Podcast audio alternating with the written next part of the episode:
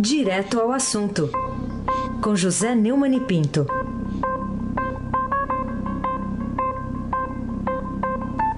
Neumani, bom dia. Bom dia, Raíssen Abac, o craque. Bom dia, Carolina Ercolim, tintim por tintim. Bom dia. Bom dia, Almirante Nelson e o seu pedalinho. Bom dia, Diego Henrique de Carvalho. Bom dia, Moacir Biasi. Bom dia, Emanuel Bonfim, com as suas princesas. Bom dia, melhor ouvinte, ouvinte da Rádio Eldorado 107,3 FM. As princesas do Emanuel se chamam Alice e Isadora. Muito bem. Aí sem abaque o craque. Muito bem. Ô Neumann, o que, que justifica a decisão tomada pelo ministro do Supremo, Alexandre de Moraes, para proibir a publicação pela revista Cruzoé? Aliás, lá na decisão está Cruzoé com Z, né? E também do, do site antagonista, do documento da Polícia Federal relacionando o presidente de Toffoli ao propinoduto da empreiteira Odebrecht. É uma decisão absurda, até se você levar em conta o decreto absurdo que foi é, anunciado pelo Dias Toffoli, de que o, Supremo, eh, no qual o Supremo adota o Brasil como uma dependência sua, né? porque o Supremo só é autorizado a, a abrir ações penais dentro, pela, pela, pelo regulamento, né? dentro, aliás, pela Constituição, dentro da sua sede. A sede do Supremo não é o Brasil, a sede é aquele prédio lá do Niemeyer, né? na Praça dos Três Poderes, em Brasília. Então, mesmo dentro desse escopo, né, não houve nenhum crime. Ou seja, não houve calúnia, não houve difamação, não houve injúria. O que houve foi a reprodução de um documento oficial, de um documento do empreiteiro Marcelo Adebrecht, empreiteiro corrupto, cumprindo pena em casa, a Polícia Federal dizendo o que, que Dias Toffoli é, tinha, era o amigo do amigo do meu pai na lista do propinoduto da Odebrecht. Então, há um, o todo latim do, do Alexandre de Moraes, é, é, ele é perdido quando ele, por exemplo, põe Cruzoé com Z, como você lembrou, o que mostra a sua desatenção, o seu desapego à precisão. E também, o Raíssa, quando ele se refere à liberdade de expressão é, alguém poderia mandar um dicionário para o senhor Alexandre de Moraes, porque não se trata de liberdade de expressão no caso, se trata de liberdade de informação. Foi uma notícia. E com essa notícia, o Kojak da periferia, ministro do Supremo, que é relator desse uh, uh, absurdo uh, decreto do Dias Toffoli, entra na história como uma censura do regime militar. Eu não sei se você se lembra, a Carolina não, mas você pode se lembrar, da dona Solange, que assinava, Solange Hernandes, que assinava os atestados de censura nos filmes. Uma é. pessoa famosíssima no Brasil, porque percorria todas as salas de cinema. Agora, o, o, o Alexandre de Moraes, é, o Kojak da periferia, o Kojak da Pauliceia, aliás, desculpe, ele, é, ele não é da periferia, né? Vamos, vamos respeitar a periferia nisso, não foi lá que ele nasceu, mas de qualquer maneira, ele é meu amigo Heisen. Primeiro, cometeu um gesto de uma extrema burrice. Ele conseguiu unir o Brasil todo contra essa decisão estúpida do Dias Toffoli. Depois ele deu, ele promoveu a Cruzoé e o, é, o antagonista de uma forma inédita na história do site. Né? O site tem tido uma boa aceitação, a revista também, mas eh, eh, nunca foi publicado nas primeiras páginas dos jornais, nem anunciadas as suas informações, como essa, por exemplo. É, a, a, decisão do Alexandre de Moraes é tão estúpida, é tão idiota, é tão imbecil, que ele pôs a notícia que ele quer censurar no, a, nos todos os órgãos é, os rádios, as emissoras de rádio, nós aqui, a, a, o Jornal Nacional, os jornais de televisão, está na primeira página do Estado, na primeira página dos jornais.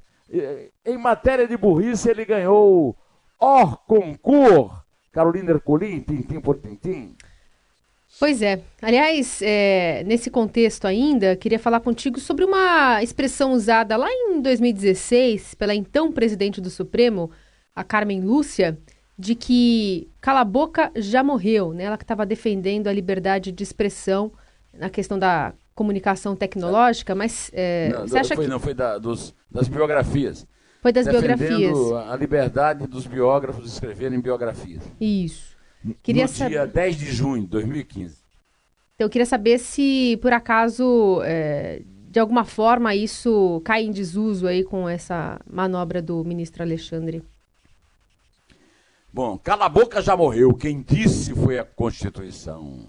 Foi assim o voto da ministra Carmen Lúcia pela impossibilidade de biografias serem previamente censuradas por qualquer indivíduo ou autoridade. Na prática, o Supremo decidiu que biografias podem vincular informações sem a necessidade de autorização prévia dos biografados. Foi um fato muito debatido, né? Familiares, herdeiros ou demais retratados. Né? Exigir prévia autorização seria o mesmo que, que impor censura. Quer dizer, nem, nem se compara, porque na verdade o que o Dias Toffoli e o, e o Alexandre de Moraes estão impondo é o cala a boca, gentalha. Você tem ideia de quem é a gentalha, ô, ô, ô Carolina? Hum.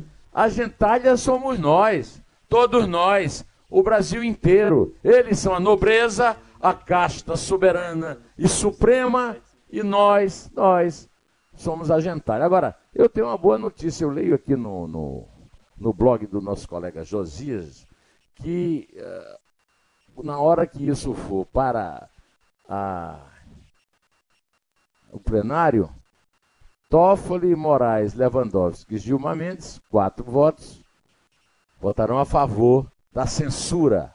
Alexandre de Moraes, Toffoli, Lewandowski e Gilmar Mendes, eles são a favor de soltar tudo que é bandido, mas são a favor também, é, são contra também a censura. E a favor da blindagem total, em nome da honra da instituição, que o Toffoli devia ter cuidado quando devia ter cuidado para não aparecer na lista da Petrobras. Mas votarão contra sete. Celso de Mello, Marco Aurélio de Mello, Carmen Lúcia, Rosa Weber, eh, Luiz Fux, Luiz Roberto Barroso e Edson Fachin.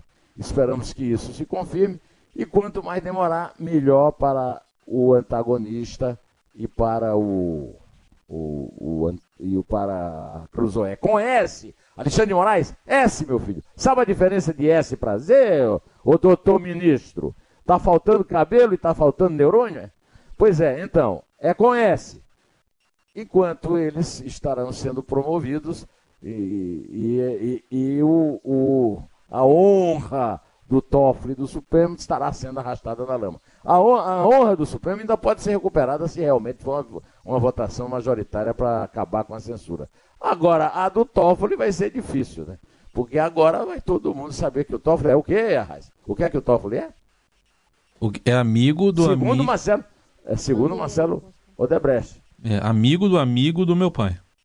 Ou seja, Emílio Odebrecht. Isso. E quem é o amigo do Emílio Odebrecht? É o ex-presidente, Lula. É isso? Lula, Lula, isso aí. Então tá bom, vamos lá. Então, continue, Heisenberg. Então tá bom, vamos continuar nessa história, né, que vai ter outros desdobramentos, mas agora vamos falar um pouco de economia também, Neumann. Manchete aqui do do Estadão hoje, projeções mostram PIB negativo no primeiro trimestre. E agora, José? Ou deveria ser agora Jair? É, é houve realmente um dado. É, é a manchete que você leu do Estadão. Projeções mostram PIB negativo no primeiro semestre. O, o, o fator, o Bradesco e Itaú trabalham com retração entre 0,1% e 0,2%. E essa queda não acontece desde 2016. É, como são dados do Banco Central e dos grandes bancos privados brasileiros, eu fico me perguntando se o, o, o Jair Bolsonaro responderá a essa questão, é, dizendo que são, afinal de contas, fontes comunistas, né? É, são comunistas declarados, que os bancos, por exemplo, são grandes comunistas e, e também estão, é, são é, globalistas, é, conforme a linguagem lá do, do Bolsonaro e dos bolsonaristas. Agora, falando sério, é, é uma coisa dramática, trágica, resulta é, da, da, das lambanças que o Bolsonaro tem cometido e o governo também, e de uma perspectiva, o governo tem uma grande chance de bombar, se conseguir aprovar a reforma da Previdência e com isso recuperar as contas que estão, as contas públicas que estão em polvorosa. Né? É, é, isso é uma questão que tem que se ver com o tempo. E outra é o pacote anticrime, o pacote do Moro, anticrime contra a corrupção que a população apoia, até porque é a primeira vítima. O cidadão é a primeira vítima. Carolina Ercolim, tintim por tintim. Neumani, estou curiosa para saber a sua avaliação sobre o que aconteceu ontem lá na CCJ, na Comissão de Constituição e Justiça, porque no final das contas, é, a grande maioria, incluindo a base do PSL, preferiu votar primeiro o orçamento impositivo do que a reforma da Previdência. A gente estava é, lendo, ouvindo sobre as repercussões de ontem, o, o, o líder lá, o delegado Valdir, admitiu que é, teve que falar que aquilo lá foi uma manobra, porque senão ia sair em todos os jornais hoje que o governo foi derrotado. Mas a sinceridade mesmo a gente ouviu de outro nome do PSL, né? É, mas antes, Carolina, tô, tá pintando aqui na minha tela o seguinte: os caras estão chegando à loucura, né? A Polícia Federal está nesse momento na casa do general Paulo Chagas, porque o Paulo Chagas, que inclusive me deu a honra é, de me citar no, no, no, no, num e-mail que você, num tweet que você me mandou, né? É, a dizer que não confia no Supremo, as 10 operações da PF ordenadas por Alexandre de Moraes e vazadas à Folha de São Paulo estão em curso. O general Paulo Chagas foi alvo de mandado de busca e apreensão. Eles estão chegando realmente, passando da burrice para a loucura. Carolina Ercolim, obrigado por você ter me mandado o, é, o esse... do, do, general Paulo Chagas. É, os alvos são militares da reserva que pregaram o fechamento do Supremo nas redes sociais e procuradores que foram convocados para depor, né? Tem mais gente aí nesse. Aliás, é uma operação, é, uma, uma, uma, uma, buscas e apreensões em seis estados. A gente vai, vai atualizando isso ao longo do, do dia. Mas enfim, vamos falar sobre a CCJ isso. e o Francisquini o mandando Francisquini uma sinceridade falou. ali. É. É, isso aqui é sinceridade. Vamos lá. Eu confesso que estranhei. Não entendi nem meu partido. Se eu falasse pelo PSL, se eu fosse membro da comissão com direito à palavra, eu não votaria a inversão da, da pauta. Não votaria a inversão da PEC da Previdência e da PEC do Orçamento Impositivo. A PEC da Previdência e a PEC do orçamento impositivo tem enorme diferença de importância e gravidade. O momento é urgência para a reforma da Previdência. A PEC do orçamento impositivo é um golpe do Congresso, golpe que foi apoiado pelo deputado Eduardo Bolsonaro, que citou o discurso dele e do pai quando eram oposição. Esse pessoal é tão absurdamente confuso que não entendeu ainda que governo e oposição são opostos, não são aliados. Então, não vale um discurso do Bolsonaro, nem outro do Eduardo, da época em que eram oposição. Isso é lógico, isso é óbvio. E é absolutamente assustador isso que aconteceu. Primeiro, porque nós dependemos da reforma da Previdência. E segundo, porque tá, todo mundo saiu dessa sessão com a certeza de que o governo está sabotando a própria reforma da Previdência. Não há outra conclusão a sair. Não adianta o Bolsonaro aqui agora, nos seus lives, explicar esse tipo de burrice. O que o Francisquinho falou aí não é um sincericídio, não. É, vou aplaudi-lo muito aqui, porque ele, ele disse assim, a mais é, clara e transparente verdade. Pelo amor de Deus, mas que gente atrapalhada. Eisenabach, o craque. Neumann, vamos falar agora de um outro caso aqui, o ex-governador de São Paulo, Geraldo Alckmin, a gente deu a notícia também mais cedo aqui, e ex-presidenciável, né, candidato derrotado pelo PSDB à presidência da República, é, virou réu num processo, ele aparece seria o santo né, no propinoduto da Odebrecht, segundo aí as investigações. Qual a importância dessa decisão, Neumann? A importância decisão, dessa decisão é é que ela mostra que não, esse, não há santo no, no PSDB, que o PSDB não é inocente pelo simples fato de que fez oposição, até porque essa oposição era de fancaria. É, se eles, no caso do Alckmin, não é nem o caso, porque ele era como governador de São Paulo, mas no caso do Aécio, certamente. Quer dizer, na medida em que o, o, o PSDB recebeu propina das empreiteiras em sociedade com o PT, porque não eram inimigos, eram amiguinhos. Né? E essa, essa é mais uma prova de que existe uma aliança também entre o PT e o PSDB, que se reflete lá na Assembleia Legislativa com as coisas absurdas que o Enio Tato, na secretaria, na primeira secretaria, e o, o Vanderlei Macri na presidência andam fazendo. Carolina Ercolim, tintim por tintim. Vamos falar sobre o presidente da Petrobras, Roberto Castelo Branco. Disse ontem que, olha, não há nenhuma decisão uh, a ser tomada ainda pela estatal a respeito daquele reajuste do diesel, mas a empresa é livre então eu pergunto, os caminhoneiros se deram ou não bem nessa questão do aumento do, do, do combustível?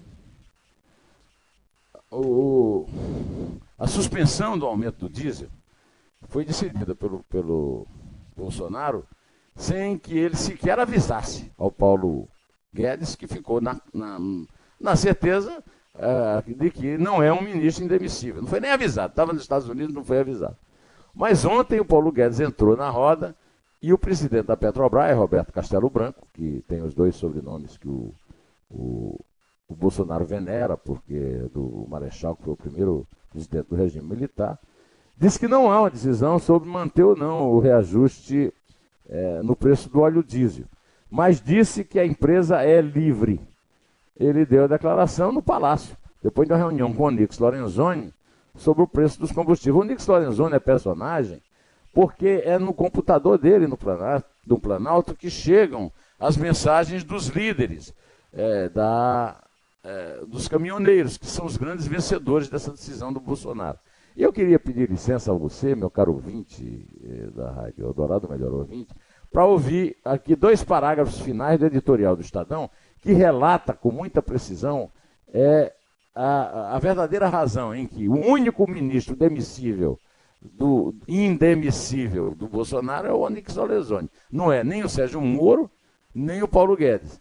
O jornal, no seu editorial, faz uma descrição da, da comunicação desses líderes dos caminhoneiros com o Planalto. E encerra assim: diante do rápido derretimento de sua popularidade, Bolsonaro aparentemente passou a se dedicar com mais afinco a cultivar seu eleitorado fiel, entre os quais julga estarem os caminhoneiros o problema é que, ao premiar com carinho a truculência dos líderes daquela categoria, o presidente sinaliza que está vulnerável a todo tipo de pressão, especialmente daqueles que julgam estar na base eleitoral de Bolsonaro. É tarefa do presidente da República preocupar-se com o um movimento grevista, que já se provou extremamente danoso para o país.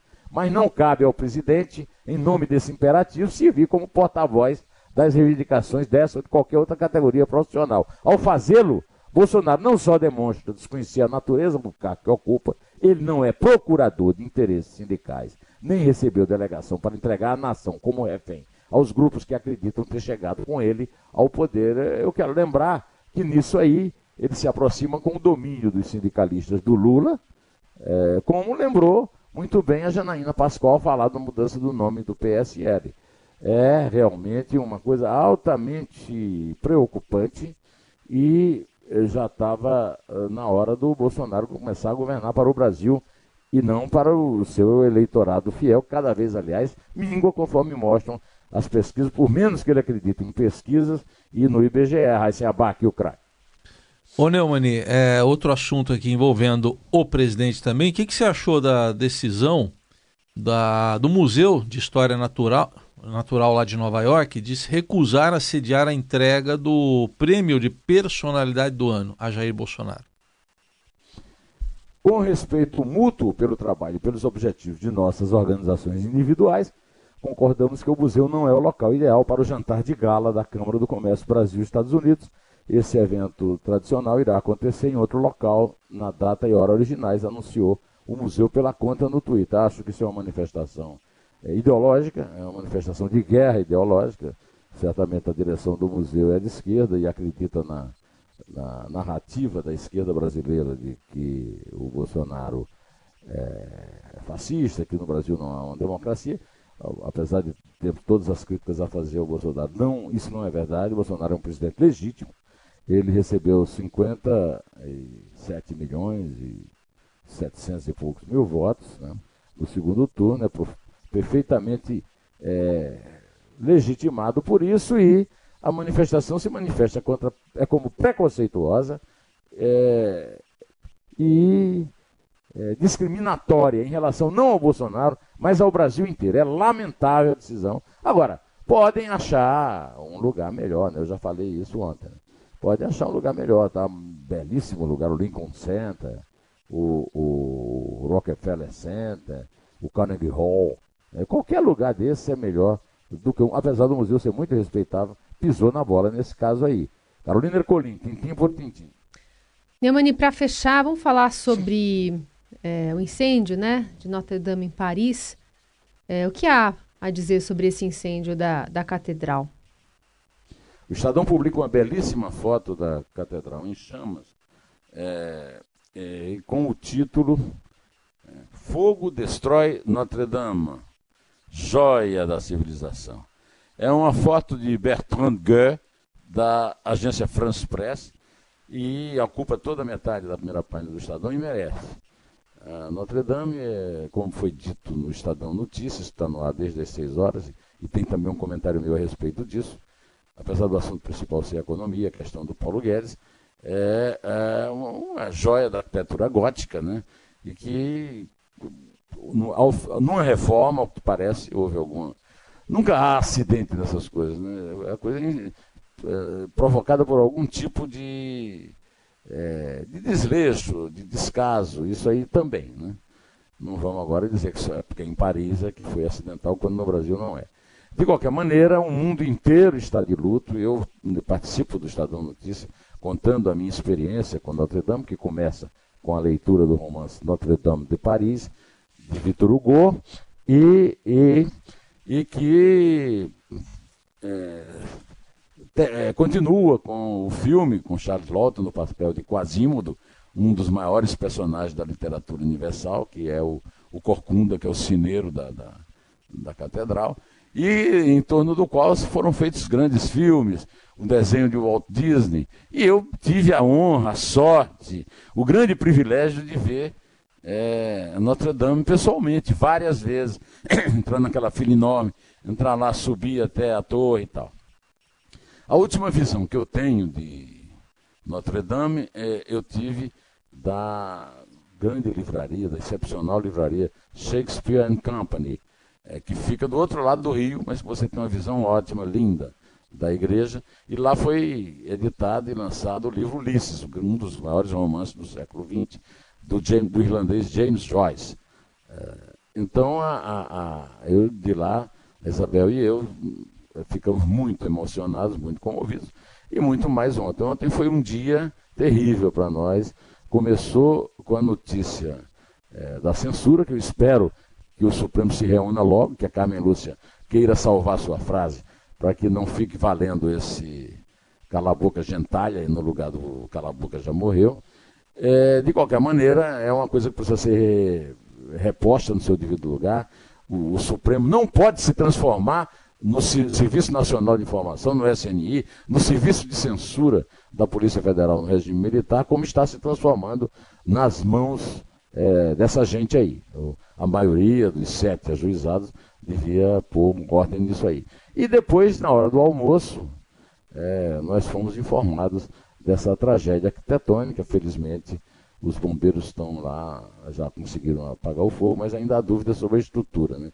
Por isso que eu digo que, por enquanto, temos um risco um risco grande, mas um risco que pode ser resolvido é, de tudo, tudo desabar e aquela grande, aquela maravilhosa construção não está mais disponível aos nossos olhos. Eu uhum. gostaria que o Almirante Nelson, para encerrar o nosso programa, é, é, pusesse aí para os nossos ouvintes, o melhor ouvinte, o, a, a, fala que eu já vou traduzir aqui do Emmanuel Macron, presidente da França. O pior foi evitado, mas a batalha ainda não foi totalmente vencida. As próximas horas serão difíceis, mas graças à sua coragem, a coragem dos bombeiros, a fachada e as duas torres principais não caíram. Vamos ouvir o Macron, Almirante, por favor. A batalha n'est pas encore totalement gagnée. prochaines heures seront difficiles. Mais grâce à leur courage, la façade et les deux tours principales ne se sont pas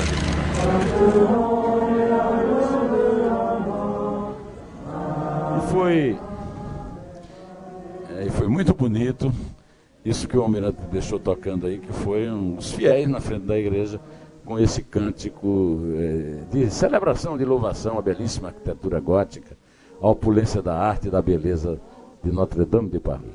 Vamos contar, Carmen? Vamos sim. Só para concluir aqui, tem uma notícia que o Museu Nacional do Rio, né, o mais antigo, perdeu grande parte da coleção também no incêndio ano passado. É, ele se solidarizou com os franceses. Soltou uma nota agora há pouco, dizendo que a instituição que viveu um episódio semelhante em sua história recente se solidariza com os franceses neste momento. É três? É dois. É um. Um té. Thank you.